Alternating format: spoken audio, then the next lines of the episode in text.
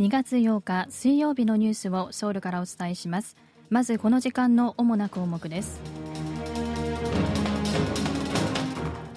イテウォン転倒事故の対応の責任をめぐって行政安全部長官に対する弾劾訴追案が可決されました。大地震に見舞われたトルコに派遣された韓国の海外緊急救護隊が現地に到着しました。北韓は8日の夜軍事パレードを開催するとみられます。新兵器の公開と金正恩国務委員長の対外メッセージに注目が集まっています。今日はこうしたニュースを中心にお伝えします。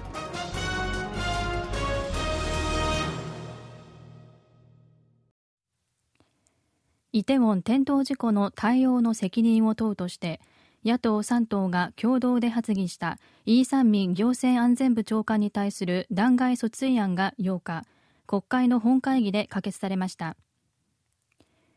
イ長官に対する弾劾訴追案は国会の定員300人のうち293人が無記名投票を行い179人の賛成で議決されました。反対は109無効票は5でした。閣僚に対する弾劾訴追が可決したのは憲政史上初めてです。イ長官は憲法裁判所の弾劾審判で判断が出されるまで職務停止となります。最大野党共に民主党は訴追案を提出した際イ長官がイテウォン転倒事故が起きた際に適切な措置を取らず国民を守る国の義務を定めた憲法と法律に違反したと批判しています。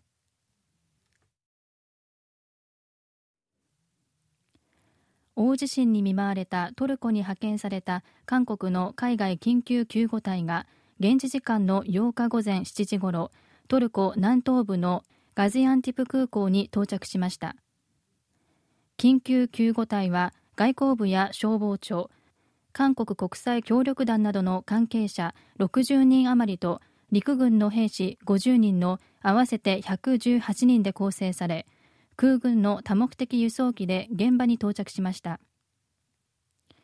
緊急救護隊が到着したガジアンティプは今回の地震の震源に近く甚大な人命被害が発生した場所です。政府は2013年に大規模な台風被害が発生したフィリピンに4回にわたって合わせて127人の救護隊を派遣しましたが単独では今回トルコに派遣する人数が最大だということです。政府は医薬品など500万ドル相当の人道支援も行うということで今回の輸送機で医薬品などが届けられました。シリアとの国境沿いにあるトルコ南東部では現地時間の6日マグニチュード7.8の大きな地震が発生した後数百回の余震が続いているということでトルコとシリアで合わせて7800人を超える死者が発生するなど甚大な人命と財産の被害が出ています。外交部によりますと100人の韓国人が地震が発生した地域に住んでいるということですが大きな怪我をした人はいないということです。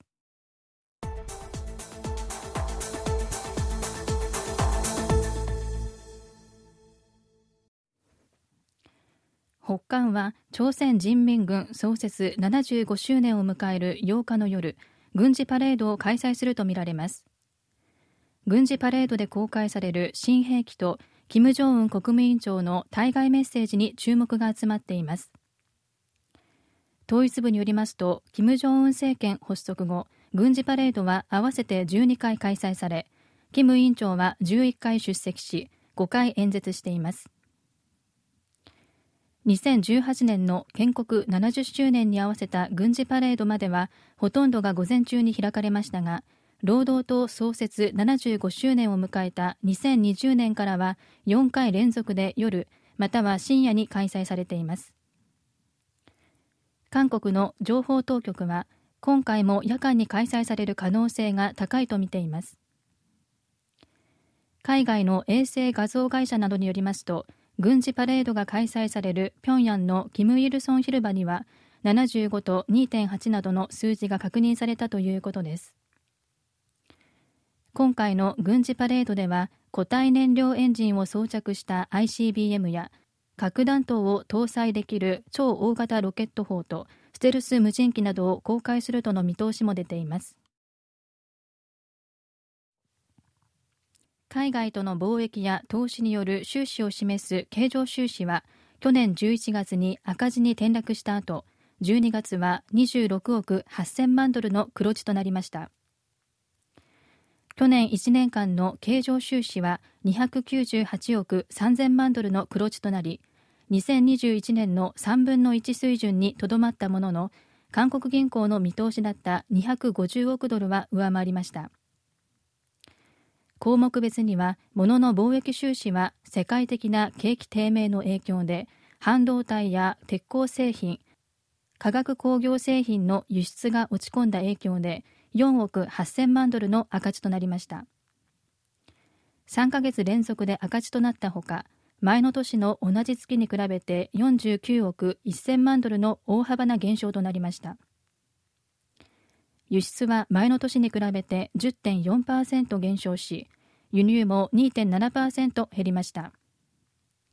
輸入が前の年に比べて減ったのは2020年12月以来2年ぶりです。サービス収支も13億9000万ドルの赤字となりました。1年前と比べて赤字幅が6億3000万ドル拡大しました。具体的には輸送部門は1億7000万ドルの黒字となりましたが前の年よりも黒字の規模が10億8000万ドル縮小しました。新型コロナの感染防止措置が解除され海外旅行の需要が高まり旅行先での消費が増えたことで旅行部門の赤字も1年で7億4000万ドルから11億4000万ドルに増えました。一方国内外での賃金や投資による所得の差し引きを示す第一次所得収支は前の年に比べて13億ドル増えて47億9000万ドルの黒字となりました。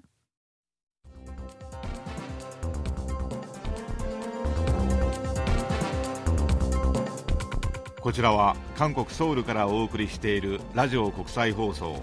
KBS ワールドラジオです。ただいまニュースをお送りしています。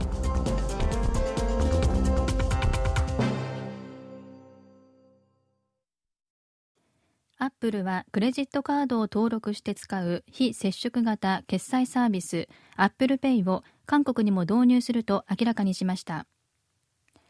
アップルは8日韓国でアップルペイサービスを開始する予定だと発表しました。サービスの詳細については後日リリースするということです。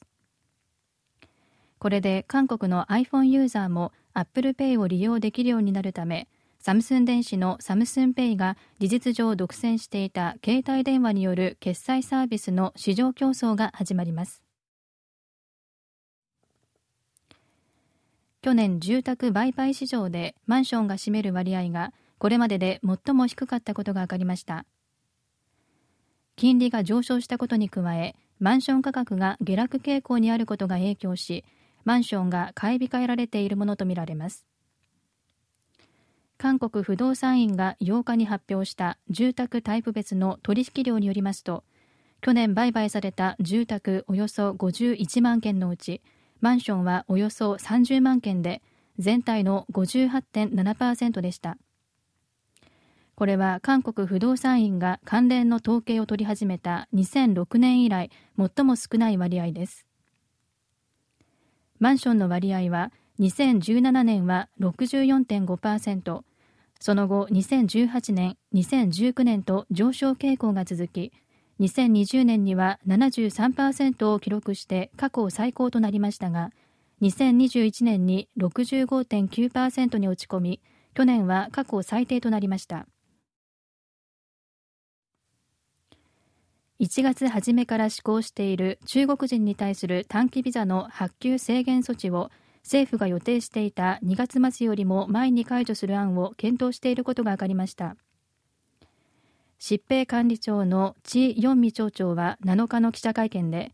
中国からの入国者に対する貿易措置について入国前後の検査義務と検疫情報の事前入力システムは2月末まで継続する一方短期ビザの発給制限については中国の感染状況を踏まえて早期に解除する案を検討していると明らかにしました。保健当局によりますと先週中国から入国した人の新型コロナの陽性率は平均1.4%だったということです。一方中国政府は先月10日韓国人に対する短期ビザの発給を中断したほか今月1日からは中国に入国した韓国人に対してのみ新型コロナの検査を義務付けています。以上キム・ユジンがお伝えしました。